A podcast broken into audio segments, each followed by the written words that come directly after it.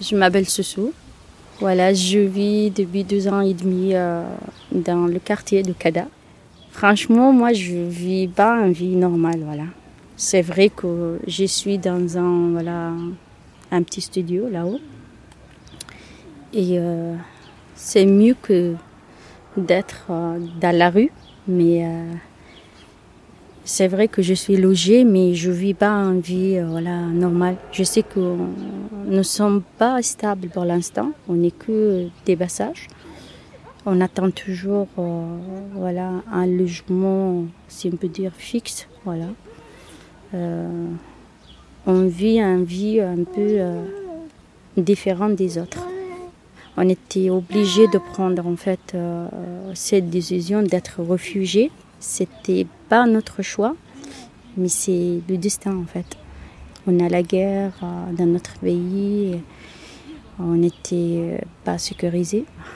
Il y a des milices partout et euh, la situation en fait, euh, elle n'est pas bien du tout. J'étais une ancienne diplomate et j'avais fait des déclarations à la télé et ces déclarations-là m'ont mis euh, ma vie et la vie de mon mari en danger en fait. C'est pas la même France que j'avais vue la première fois en fait, franchement. Parce que j'étais étudiante avant, ici en France, avant d'être euh, réfugiée. J'ai jamais euh, imaginé qu'un jour je viendrais là pour demander l'asile. Mais ici, dans un quartier qu'on connaît pas, les gens ne connaissent pas. Il y a des gens qui regardent euh, les réfugiés euh, d'un regard bizarre parce qu'ils ne comprennent pas les gens qui viennent euh, ici. Ça, ça me fait mal au cœur parce qu'ils ne savent pas qu'on n'a pas choisi notre destin aussi. En fait, là, d'être réfugié, je ne l'ai pas accepté dans ma tête. Je ne veux pas être réfugié, mais, mais on n'a pas d'autre choix parce qu'on a vécu des choses terribles. Quand des gens te cherchent pour te tuer, soit faire du mal et tout ça, c'est pas facile. Des fois, moi, mentalement, je peux pas. Mais des fois, je suis très fatiguée, je peux rien faire. Voilà, je peux pas euh, appeler, prendre rendez-vous. Des fois, ma langue, ça bloque. J'arrive même pas à parler. Et moi, la, seule chose que je demande, les gens qui, qui travaillent, que ce soit au CADA ou dans les associations qui s'occupent des réfugiés, ils sachent bien qu'on n'est pas des gens normaux. Un jour, on est bien, euh, le lendemain, on n'est pas bien. Et euh, quand on parle avec les assistants, par exemple, des fois, oui, ils nous comprennent facilement, mais des fois, ils ne se sentent pas qu'on vit euh, dans une situation très difficile qu'on a vécu des choses terribles. Je crois que le, le, le samba, en fait. C'est pour ça que je me dis, il faut des psychiatres. Comme ça, on évite même les problèmes qui arrivent aussi. Par exemple, on, crie, c'est pas rien, on crie pour rien, hein. mais, mais c'est psychologiquement, hein, on n'est pas bien. Pour moi, le CADA, c'est comme un hôtel. On habite ici, mais euh, c'est difficile de, vivre voilà, deux ans et demi comme ça, hein. d'être euh, dans un petit logement, euh, trois personnes déjà, beaucoup de choses. On n'a pas l'habitude de voir voilà, les choses comme ça, mais on essaye d'habituer, on dit c'est un passage.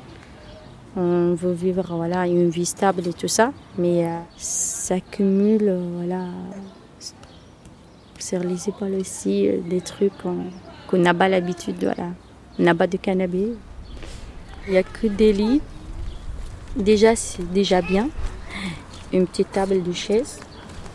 On essaye quand on trouve un moment, voilà, pour être heureux. On le fait. Par exemple, le jour de l'anniversaire d'Iva, on essayait de mettre un peu de décor et tout ça. La fête de la fin d'année aussi, on a essayé voilà, de de mettre un petit. Il y a trop de choses partout. Des jouets, des vêtements, quand, euh, voilà. Ici, on a, au moins, on a fait des connaissances. J'ai pas voyagé en Géorgie. J'ai vu la Géorgie ici, par exemple. Je connais pas l'Albanie, mais je connais l'Albanie à partir des Albanais qui sont là.